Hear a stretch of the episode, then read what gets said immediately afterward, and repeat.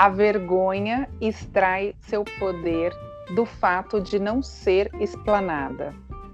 Essa é a razão pela qual ela não deixa os perfeccionistas em paz. É tão fácil nos manter calados. Se, porém, desenvolvermos uma consciência da vergonha, a ponto de lhe dar nome e falar sobre ela, nós a, col a colocaremos de joelhos. A vergonha detesta ser o centro das atenções. Se falarmos abertamente sobre o assunto, ela começará a murchar. Assim como a exposição à luz é mortal para os gremlins, a palavra e a conversa lançam luz sobre a vergonha e a destroem. Brené Brown em A Coragem de Ser Imperfeito. E nós estamos aqui com mais um episódio do podcast Pérolas de Psicoterapia, um canal onde falamos de forma acessível sobre psicologia, comportamento, saúde emocional, mental, enfim, falamos sobre o ser humano. E hoje nós vamos falar sobre a vergonha. Quem nunca? Caro ouvinte, cara ouvinte, iluminados, quem aí que nos ouve já sentiu vergonha, já passou vergonha, já se sentiu humilhado por ter sido envergonhado, já passou vexame, já passou, né, vexatória, já teve assim aquele papelão. Quem aqui já riu das próprias vergonhas, né, das, dos próprios das próprias falhas? A gente gasta muita energia tentando evitar os territórios difíceis da nossa alma mas é tão necessário encarar e passar por esse vale das sombras se a gente quiser evoluir e ser melhor para nós mesmos e, consequentemente, para o outro, para o mundo. Sara, tudo bem aí com você? Você está com vergonha, sem vergonha? Como é que é? Isso que eu ia perguntar. Você perguntou, tudo bem? Aí eu disse, com vergonha ou sem vergonha? É bem pois é. interessante é. o tema. Eu, a gente, quando estava pesquisando sobre esse tema, entendeu que é, poucas pessoas é, aprofundaram o tema. É, ao mesmo tempo, é, é uma questão bem interessante, porque quem nunca, né, Vivi? Então, isso fala um pouco dos nossos afetos, porque se eu sinto vergonha, de alguma maneira, eu me sinto afetado por algo. Então, por isso que a gente vai entrar no território dos afetos para falar sobre a vergonha. Mas eu acho bem interessante sempre ir para as definições dos termos, né? Para a gente começar o nosso podcast, as nossas reflexões, porque através das definições a gente já amplia ali, né, o espectro do que essa, essa palavra de alguma maneira traduz. Pelo dicionário, então, Vergonha aqui está como? Como desonra, que ultraja, que humilha, opróbio. E dessa maneira, vergonha é o sentimento desse ultraje, dessa desonra ou humilhação. Interessante, é, quando a gente estava pensando aqui sobre o tema e a gente estava pesquisando e depois a gente estava falando como a gente sempre faz, a gente estava colocando aqui os pontos interessantes que a vergonha traz. O homem, dentro de um nível de evolução animal, é o único que traz e que porta esse afeto, né? Essa sensação, esse sentimento que por vezes ele passa, que é essa sensação de estar envergonhado. Tanto que é o único que desenvolveu também uma reação biológica a eventos onde ele possa passar por essa sensação de estar envergonhado. Veja, o organismo né, cria uma situação onde você pode perceber que é notório para todos que o indivíduo está envergonhado quando ele vem a corar-se. Ou seja, né, quando ele está envergonhado, ele tem um, é, a temperatura corporal sobe, ele cria um rubor. E a partir desse rubor, né, é a sensação de que você deixa claro que tem um desejo de combustão no indivíduo, inconscientemente claro, um desejo de incinerar-se diante dele mesmo e diante daquela situação, como se ele quisesse sumir, ser incinerado por ele mesmo, que não deixa de ser uma raiva aplicada a ele mesmo, por estar passando por aquela situação desconcertante que a vergonha traz. Então, a vergonha a gente é vivenciar esse é o momento onde experimentamos um desconforto dentro de nós mesmos. Se levarmos a vergonha muito a sério, eu acho que a autora e a Brené Brown, de alguma maneira, também trabalha isso, quando ela fala da arte de ser imperfeito. E um dos temas que a gente entende que ela aborda é se você se levar tão a sério, ou levar tão a sério a vergonha, ela pode ir para desdobramentos cada vez maiores. Porque uma vergonha sentida pode marcar você numa ansiedade para entrar numa evitação, para não ter que sentir aquilo novamente. E a partir daí pode ser instalada né, um complexo, uma defesa, uma precaução, tirando você de um aspecto tão importante no nosso desenvolvimento, que é a espontaneidade. Sabe, Vivi, cada vez mais entendendo um pouco desse tema, eu entendo que a espontaneidade é o contraponto da vergonha. Porque se a gente observar o indivíduo cada vez mais espontâneo, é aquele que cada vez menos se defende da vergonha. A vergonha é inerente a todos, mas que lugar que você dá para a vergonha? Se você colocá-la no altar e botar toda a energia psíquica para entrar na evitação de episódios que podem fazer você passar por isso, você constelou aí um complexo.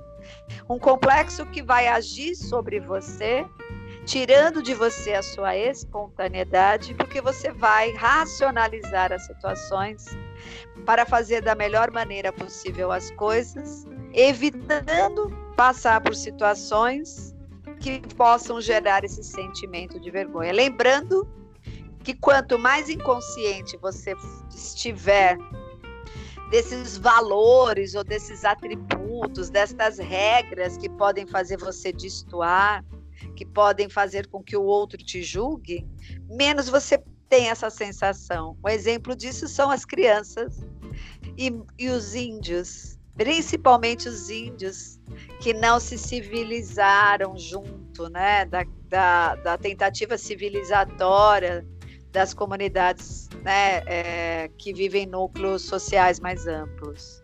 Quanto mais arcaico for né, o meio do indivíduo, e quanto mais a criança está ainda inconsciente do julgamento externo, mais livre ela é, porque a vergonha te tira, se a gente pensar, a liberdade, a possibilidade de dar expansão e expressão ao seu potencial criativo, porque a espontaneidade são as escadas que te dão acesso ao criativo.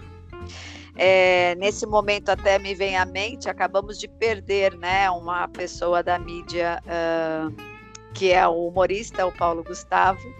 E eu acho que o ícone que ele deixa é um indivíduo que não tinha vergonha de ser feliz, não tinha vergonha de dar expressão àquilo que ele era. Ele poderia, ele era, segundo dizem, para uma série de situações introvertido, que a gente também vai explicar aqui que não tem nada a ver com vergonha, mas ele de alguma maneira confrontava esses momentos, às vezes, onde ele ficava em dúvida, né?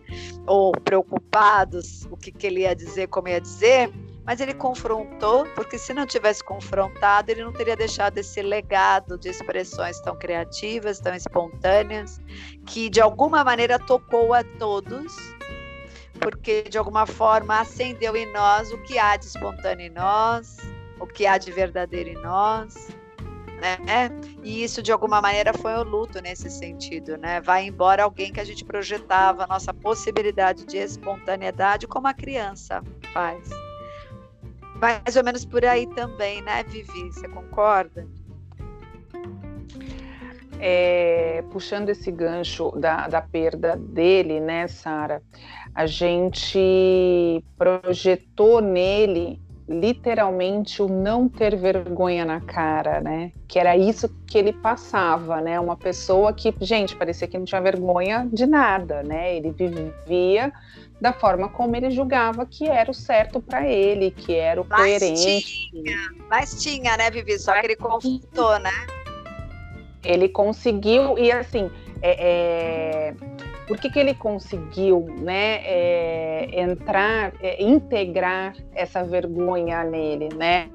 Nós somos seres duais, né, Sara? E é, a gente tem luz e trevas a todo momento dentro da gente, né? São dois mundos que muitos de nós não, não, não temos suporte, e aí está relacionado ao que a gente recebeu de educação, do ambiente que a gente veio, das referências que a gente teve de vida, né? Como é que foi o nosso desenvolvimento?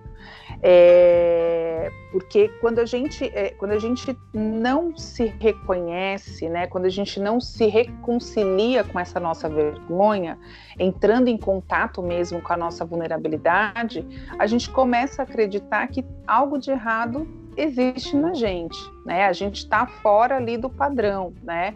É, e muitas vezes a vergonha ela traz muito no sentido negativo que a gente é ruim, que a gente é mal, que a gente é inferior, que a gente é defeituoso, e a gente começa a agir com base nessas crenças. E aí a gente deixa de expor quem a gente é de fato né, nos afastando, abafando aí a nossa essência, o que a gente sempre vem trazendo aqui nos nossos, nos nossos episódios. Então, compartilhar quem real somos, né, ou algo que produzimos, é uma parte vulnerável, faz parte da gente, né, essa vulnerabilidade, mas é essencial para ter uma vida mais plena. Então, puxando o link... que você confronte, contanto que você confronte isso, isso. O fato da gente se, re... como eu falei antes, a gente precisa se reconciliar e reconhecer essa vergonha. Da onde ela vem, por que, que ela ah, existe, em que momento ela está atuando, né? Quem é que está atuando? É a vergonha ou é a minha essência, né? O que, que essa vergonha quer dizer? Quando a gente consegue integrar isso, né, admitir, ok, eu tenho a vergonha por isso, isso e isso, é, mas eu também sou assim, né, e, e esse assim me, me, faz um ser vulnerável e tá tudo bem eu ser vulnerável, é, faz com que eu tenha realmente uma vida mais é, satisfatória e que aparentemente o Paulo Gustavo passava isso, dele ser uma pessoa plena, de ter uma vida mais tranquila, uma vida mais leve, nesse sentido. Talvez ele tenha realmente conseguido se reconciliar com possíveis vergonhas dele, né? É, e aí ele conseguiu passar isso para as pessoas, né? Ou não, a gente não, não tem agora também muita certeza, né? Vai ter que buscar um pouquinho a mais aí a vida dele para saber se realmente em algum momento ele, ele falava sobre isso. É, mas você sabe que eu já ouvi de outros humoristas que eles vão para o humor para realmente não expor a vergonha que eles sentem, né? Eu já ouvi isso também de outros humoristas, assim, deles serem mais retraídos, de serem mais tímidos. Você olha e fala, como é que uma pessoa que consegue encarar um público, uma plateia de, de milhões de pessoas, muitas vezes, consegue declarar que tem vergonha, que é tímido, né? Porque a gente olha e fala, não casa as duas coisas, né? A vergonha a gente imagina que é você ficar ali no, no ostracismo, né? Através da persona do artista, né? Porque as personas, lembrando o termo junguiano, são máscaras sociais que nós utilizamos para poder desempenhar determinadas funções sociais. Então, é, a persona do artista, a persona do palhaço, tira da frente né, a imagem individual daquela pessoa, e já que ele está sob a face do artista, do ator e do palhaço, é possível, né, ele criar uma sensação de segurança ou de defesa, porque afinal de contas ele está performando, né? E muitas vezes colocando esses seus aspectos pessoais projetados numa imagem, na ideia de que não está chegando na imagem pessoal dele, na representatividade daquela persona. Lembrando que persona, para quem não conhece em grego, na tradução, é máscara, né? Máscara em grego é persona. Então essas máscaras ajudam. Por quê? Porque de alguma maneira todo ser humano não tem não basta só existir. Na verdade, ele tem um chamamento para ocupar um lugar de significado aonde ele habita, da onde ele veio. Então, é, de alguma forma, por vezes na vida, nós vamos esbarrar sim com situações que podem nos gerar a sensação de gafes, sugerindo que a gente quebrou com protocolos pertencentes àquela cultura, pertencentes ao esperado, pertencentes àquela imagem. Então, não é que a gente pode dizer, ai, vergonha nunca. A gente pergunta até quem nunca.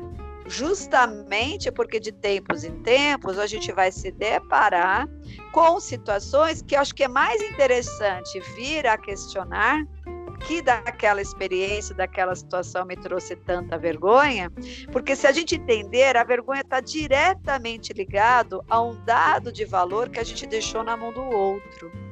É como não tem, não existe vergonha sem testemunha. Então, se você pensar nesse aspecto, a vergonha está diretamente ligada à importância dada a alguém ou alguém que criaram, na minha visão, o poder de ditar para mim se eu estou adequada, inadequada, suficiente, insuficiente, capaz ou incapaz. Então vamos voltar. Cada experiência de vergonha vai trazer sim a possibilidade de autorreflexão. Que momento foi aquele? Que o que realmente brotou em mim, que me tornou né, é, uma pessoa envergonhada naquele momento e me afetou isso já é produtivo por si só. Nossos pais lá atrás, na fundação do solo da nossa personalidade, aonde nós estamos criando nossa rede de valores, percepções do mundo e do que o mundo possivelmente pode achar da gente, nossos pais são aquelas primeiras referências muito importantes que de alguma maneira ditou para nós inadequação ou possíveis adequações, valores agregados. A vergonha nasce aí, né? Nesse sentimento, nesse afeto, né? Através de pessoas que a gente estabeleceu vínculos de segurança, se a gente está podendo, né? Está podendo seguir um protocolo de atitudes que vai sugerindo que a gente está sendo validado, reconhecido, sem precisar passar pela sensação de vergonha. Mas aí pode acontecer as gafes. O que, que são as gafes? Está diretamente relacionado com o desconhecimento da ordem vigente e você vai lá e quebra aquela a norma de uma maneira espontânea, sem querer, com a sensação exato momento cometi uma gafe. É, brincando aqui, a gente conversando já em outros momentos, aquela pessoa que vai com uma roupa, por exemplo, quem nunca, que ao chegar no local se sente inadequado porque não é compatível com o padrão do protocolo daquele evento. Então, uma festa black tie, eu fui com uma roupa comum. Né? É, eu estou num lugar que exige uma determinada postura e eu estou numa condição que eu não sei muito bem como me comportar, por desconhecer os protocolos do evento. Então, o indivíduo tem aquela sensação de estar o tempo todo cometendo gafes. Ah, é fácil, é só a gente imaginar um cenário onde eu, você, Vivi, fomos convidadas para jantar com a Rainha Elizabeth. Pensa. Não tem Sim. como você ir para um lugar desse sem a sensação que possivelmente as gafes vão virar né, a comédia da história. Por quê? Porque existem muitos protocolos onde há muita exigência, muito protocolo, e um foco muito forte direcionado na ideia de que regras precisam ser seguidas, a ideia ou a percepção ou o receio de passar vergonha é muito grande. Então a vergonha também esbarra numa questão moral. Quem nunca ouviu a mãe falar: "Eu vou na sua escola na reunião, mas eu espero que você não me faça passar vergonha"? Veja o que está embutido aí, né? Um dado moral. Um dado moral em que aspecto? Eu estou seguindo com regras morais e vou fazer minha mãe no papel de mãe passar né, por sensações, ser afetada por constrangimentos, por possivelmente ouvir coisas que podem deixar ela né, é, de alguma maneira aí, sem graça, né, chateada diante de algumas percepções da professora, então, nós somos, vamos sendo criados dentro desses sistemas, claro. Existe um dado que é importante, que o ser humano sempre busca criar protocolos de comportamento para viver em sociedade. Dependendo da cultura, isso é muito importante, outras culturas nem tanto, mas isso existe em qualquer lugar. O homem só se desenvolveu e só cresceu enquanto né, é, recursos na natureza, na medida que ele se organizou para viver em sociedade.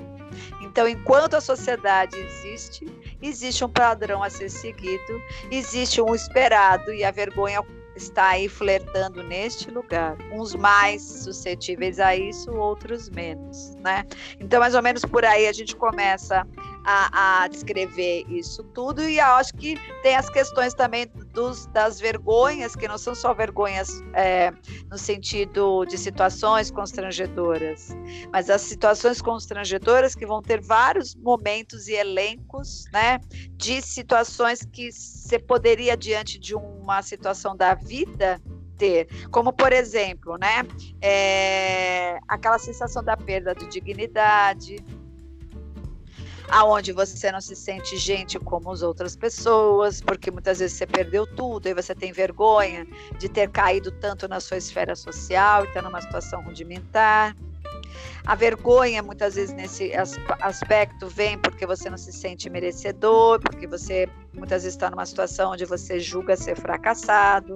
Depender do outro, quantas pessoas, né, que acabam passando por situações difíceis, aonde criam deficiências e dependem do outro e se sentem envergonhados por não ter a capacidade de ter e ter perdido a autonomia, de não suportar a sua própria existência, gerando uma vergonha muito grande, de não poder preservar a sua intimidade também, às vezes as pessoas acamadas, pessoas que estão em situações de muita vulnerabilidade, aquele orgulho vem e fica flertando com a ideia de se sentir envergonhado por estar naquela situação. Por quê?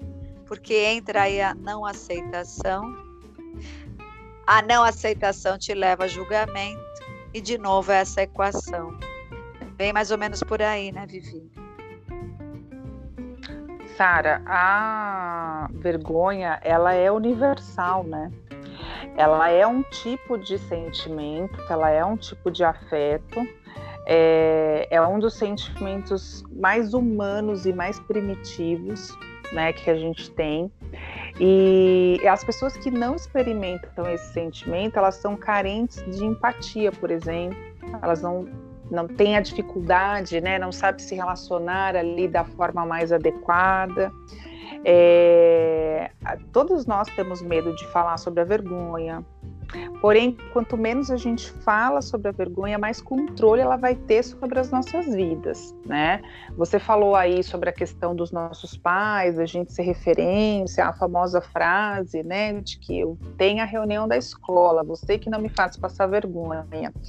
É, a vergonha ela está muito atrelada mesmo à forma como a gente foi criado ou como a gente se relaciona com o mundo, né? Então, por exemplo, é, consciente ou inconscientemente, se a gente atrela a nossa autoestima a como nós somos recebidos e acolhidos pelos outros, se as pessoas gostam de mim, ou eu tenho valor, é, se não gostam, eu não tenho valor, é tudo que a vergonha precisa, é terreno fértil quando eu lanço a minha autoestima para o outro, né? E aí a vergonha sequestra a gente, nos controla e nos, nos tira de nós mesmos, da nossa essência, de quem realmente nós somos. Então a gente transfere a nossa autoestima para o outro. É, e, e e fica naquilo que os outros vão pensar, né? Algumas vezes a gente tem sucesso nisso. E aí, a partir desse sucesso que às vezes a gente tem, a gente se torna totalmente dependente disso. Você estava falando aí de algumas vergonhas relacionadas à dignidade. Nas pesquisas lá da Brené Brown sobre a vulnerabilidade, né, para o livro dela, ela fala muito da vergonha porque tem muito é, tem muita relação com a vulnerabilidade, né? É, uma boa parte dos entrevistados que ela fez, é, muito tinha assim. É, eu senti vergonha por ser mandado embora, por ser demitido e a minha mulher estar grávida. Eu senti vergonha de, é, de ter me separado, porque o que os meus pais vão pensar, porque afinal a, a, o casamento deles é sólido, né? Ou na tradição da minha família, é, até que a morte os separe mesmo. É, é, um jovem né, tenha vergonha de também ser mandado embora do, do, da, do, do, trabalho, porque a mãe e o pai criaram expectativa em cima dele ali. Então, a gente tem essas, essas questões da vergonha com relação ao que o outro realmente vai pensar sobre mim. E nas pesquisas da Brené Brown, ela diz que a, tem algumas maneiras eficazes da gente refletir sobre a vergonha. Em primeiro lugar, pode-se pode dizer que se trata do medo e da falta da conexão, de perder um vínculo com alguém, né? Então, ela entendeu que oh, existe aí uma necessidade da conexão com o outro. Então, nós somos psicológica, emocional, cognitiva e espiritualmente criados para o amor, para, para os relacionamentos, né? E não o amor, só o amor entre homem e mulher, mas o amor de uma forma geral nas relações. A gente é criado para aceitação. Então, a conexão, o vínculo é a razão de estarmos aqui e é o que dá significado e sentido nas nossas vidas. Então, sentir vergonha é ter medo de romper com tudo isso né? E algum vínculo, é, romper né, algum vínculo, o medo de que algo que fizemos ou deixamos de fazer, de que um ideal que não conseguimos alcançar, ou de que uma meta que deixamos de cumprir nos, nos torne indignos de nos relacionar com os outros, né? De nos relacionar com o próximo, até com o próprio mundo em si. Então, eu não sou digno, eu não sou bom bastante para amar, para ser aceito, né, para é, é, ser amado, é, para manter um vínculo com alguém, né? Então, na pesquisa dela surgiu uma definição assim, que a vergonha é o sentimento intensamente doloroso ou a, a experiência de acreditar que somos defeituosos e, portanto, indignos de aceitação e amor. Isso foi o que a maioria dos, das, das, pessoas que né, é, passaram ali pela pesquisa dela traduziram a vergonha vergonha. Então, quem que está aqui ouvindo a gente, né, Sara, já não sentiu essa culpa, já não sentiu essa, essa questão de não ser aceito, de, a, a questão da rejeição, né, e sentir vergonha por ter sido rejeitado e sentir ainda que, nossa, eu não sou bom o suficiente para ser amado, né, para ser acolhido. Então, se a gente pegar essa linha, a vergonha está diretamente ligada a uma manutenção de imagem. Quanto Sim. mais você, então, o que, que, é proporcional? Quanto mais você coloca uma, uma expectativa na tua imagem, mais vulnerável você fica. Porque se a toda a tua energia psíquica está em fazer a manutenção de uma imagem que precisa dar certo, atender expectativas, não errar, não frustrar, né? Não perder, você vai ter na vergonha um dos aspectos da sua vulnerabilidade, porque é colocada tanta expectativa, tanta energia para ficar encerando essas máscaras, essas personas, essa necessidade de ter na imagem um valor tão grande que olha o peso que isso cria e quantos precedentes você abre para passar por experiências ruins. Por isso que há de ter um momento na vida que você vai ter que abrir uma dialética existencial dentro de você. Que é essa história de você começar, e eu acho que isso acontece muito quando você começa a adentrar a segunda fase da vida adulta. Que eu diria lá depois, né? Você vai é, até os 25, 30, dos 35 em diante, é quando você já começa a dizer: pera, eu vou continuar bombando a ideia de ter que ser aceito? Ou eu vou começar a pensar mais na minha necessidade de reconhecer o que é mais genuíno em mim e buscar essa diferenciação e começar a validar mais aquilo que eu sou, aquilo que eu sinto, diminuindo o peso, a necessidade e a carga de ter que ser aceito e ter que ter essa imagem encerada o tempo todo. E num dado momento da vida, pessoas extrovertidas, introvertidas, mais envergonhadas, menos envergonhadas, todo mundo vai ter que cruzar com essa seara. Todo mundo vai ter que fazer esse divisor de águas e começar a botar energia nesse sentido, né? Porque se você não faz esse movimento, você não vai para um processo muito maior, que a gente denomina dentro de uma linguagem junguiana, que é o processo de individuação. O que, que é, novamente, o processo de individuação para quem ainda não seguiu os nossos outros episódios? É você perceber, um dado momento da vida, que você está aqui como função psíquica, é ir descobrindo cada vez mais quem você é, tirando essas camadas todas que foram colocadas e projetadas sobre você de expectativas sociais, coletivas, familiares, culturais, X, e de alguma forma perceber o que é seu e o que não é seu, e até o teu último momento de vida, e dando expressão e revelando a sua essência até onde você conseguir, né? Até o último respiro aí, antes da sua passagem desta para outra vida. Então, de alguma maneira, esse processo de individuação vai exigir de você o quê? Você vai ter que descobrir quem você é. Agora, se você montou um cenário muito elaborado, rebuscado, cheio de alegorias, querendo de alguma maneira corresponder né, a essa plateia que o tempo todo vai te dizer quem você é, você está meio danado. Porque vai ter muita coisa para desmontar e o sofrimento é proporcional. A vergonha eu acho que entra aí como parte do repertório. Ah, mas eu tenho vergonha de admitir que eu não sou isso, tenho vergonha de dizer que talvez eu sou outra coisa, ou de que eu fiz uma coisa que não estava na expectativa da galera, ou de que eu perdi, de que eu escorreguei, de que eu caí, todas essas coisas. Tem a ver com manutenção da imagem. E como a gente entende que isso vai te atrapalhar num dado momento da vida, por isso que eu acho que é interessante a gente descobriu aqui enquanto estudava falar sobre a vergonha. Porque não é que você não vai passar e falar vamos fazer uma apologia contra a vergonha. A vergonha pode ser um grande sinalizador de algo que você tem que perceber aonde a vergonha exatamente atacou. Para devolver isso nas suas reflexões e dizer: é uma vergonha que está a serviço do quê? Aonde existiu ali uma expectativa que não foi atingida. E dependendo da expectativa, que bom que não foi atingida. E dependendo da imagem que caiu, às vezes é necessário cair.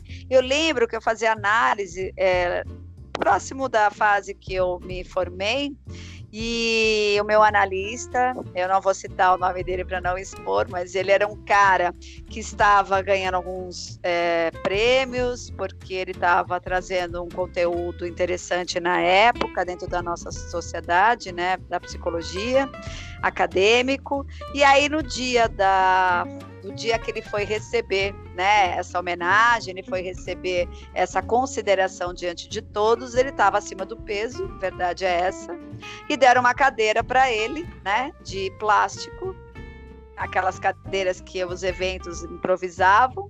Estavam todos num jantar, ele portava um copo de vinho, uma taça de vinho tinto, e ele estava com uma camisa branca e aí, na hora que todos né, é, foram reverenciar e ele foi anunciado ali diante do evento, ao levantar, antes de levantar, né, ele levantou, cumprimentou a todos e ao sentar, depois que ele foi ali ovacionado pelo, pelo evento que estava ali em homenagem a ele, a cadeira simplesmente cedeu, ele caiu, o vinho todo entornou em cima dele e ele ficou inteirinho de vinho.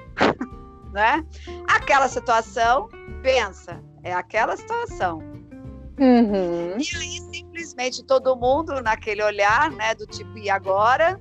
Ele se levanta, ele pede uma outra taça e diz: se havia possibilidade aqui, né, de eu trabalhar a minha humildade diante, né, do prêmio, diante de tudo que eu fiz e para acabar de vez com essa com esse ego inflado, essa cadeira acabou de me dar essa oportunidade, estou aqui diante de todos nessa situação, provando por A mais B que eu tenho que confrontar esse momento, né? Deixar o meu ego bem tranquilo, sem correr o risco de inflar esse ego e me achar o máximo. Então, já zeramos a questão. Desce mais vinho e vamos comemorar.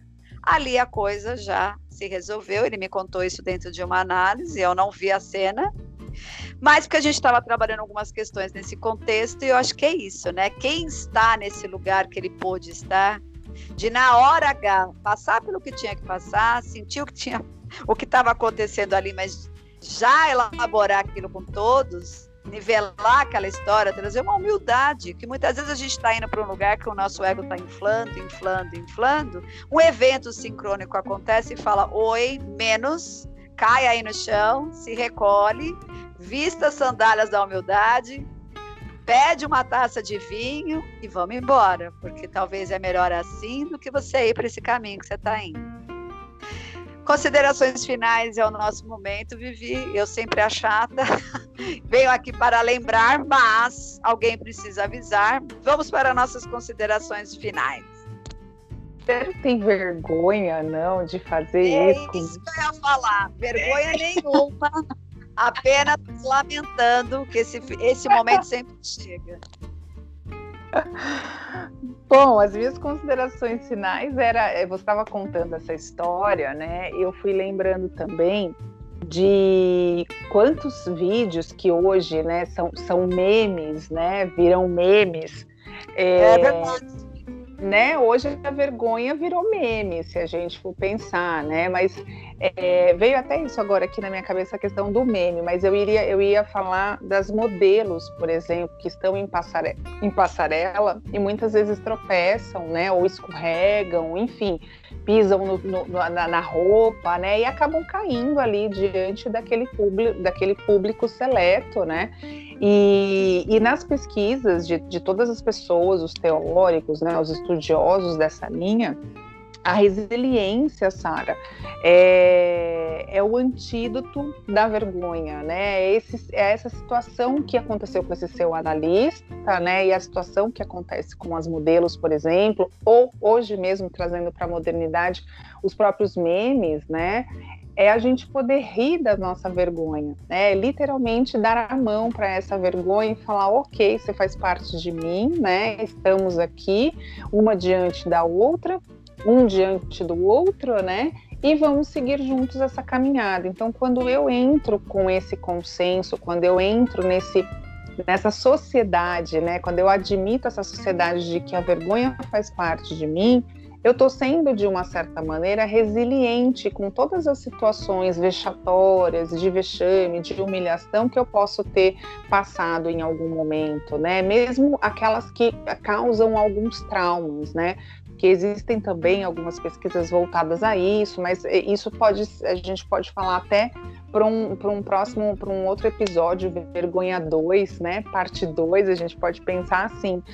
É, e a, a gente estava falando sobre essa questão do, do da, dessa sociedade, né, da vergonha, a autoaceitação, né, Sara, e a autovalorização é, tá, é, é primordial para a gente também poder reconhecer e admitir essa vergonha, né, de que faz parte da gente, que vão ter momentos que eu vou cometer falhas, sim, que vão, que vai dar um vexame, que vão ser julgadas.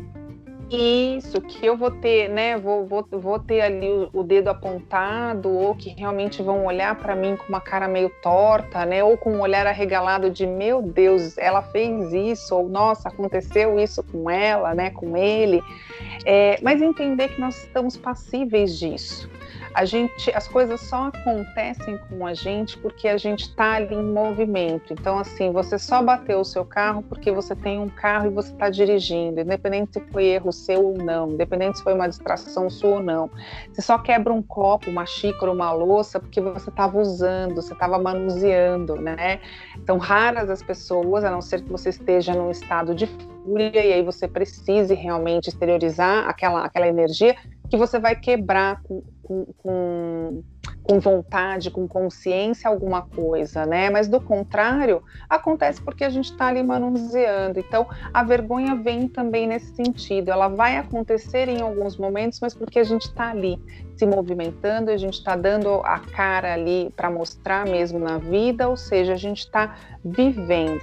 Então, eu tenho só uma frasezinha aqui para fazer minha consideração final, que é também lá da Brené Brown, né? Somente quando temos coragem suficiente para explorar a nossa escuridão, descobrimos o poder infinito da nossa própria luz.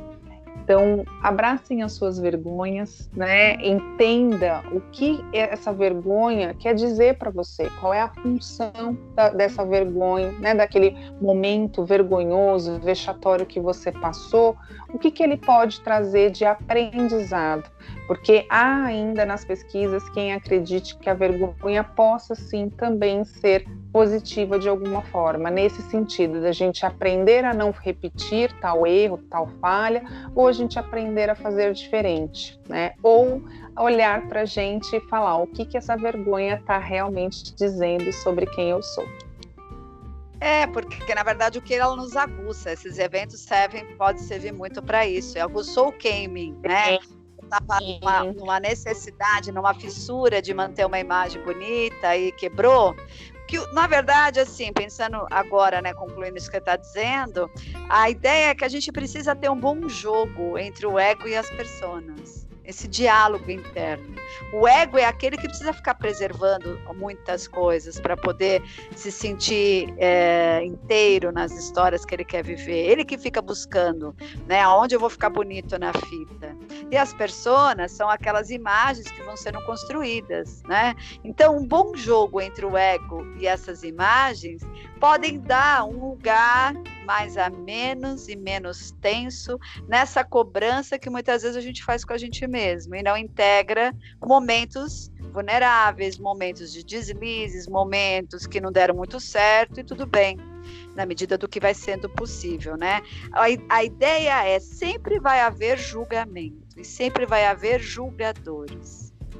Mas se a gente pensar como um caminho de transcendência, dependendo da situação que o indivíduo está diante dessa ideia de vergonha, que ele já fica antecipando fatos e se coibindo de se expressar ou evitando se expressar porque quer evitar passar por eventos de vergonha, onde vão envolver julgamentos, esses julgadores têm que estar fora. Eles não vão ser sanados, eles não vão ser extintos. O grande problema é quando esse julgador permanecer dentro, full time, né, fazendo de você um indivíduo escravo dessa condição. Então, perceba aonde você, de alguma maneira, absorveu esses julgamentos desde a infância e se tornou o julgador more, né? O malvado more, que é cruel consigo mesmo. E nesse sentido não dá para ter gafe nenhuma, porque você mesmo com esse julgador que você alimenta, né, ele vai se tornar uma figura imperdoável. E aí você vai estar tá refém e vítima disso. Eu acho que é assim, de novo com a sensação de que a gente poderia dizer mais, mas eu acho que a gente tocou em pontos que merecem ficar como reflexão Encerro uhum. aqui as minhas palavras, esperando vocês para o próximo episódio na semana que vem. Agradecendo de novo a tua disponibilidade, a tua gentileza de estar aqui com a gente, Vivi. Beijos a todos e boa semana. Eu que agradeço sempre, Sara, o convite e essa parceria que nós temos. Boa semana para todos, com ou sem vergonha, e até o próximo episódio. Beijos.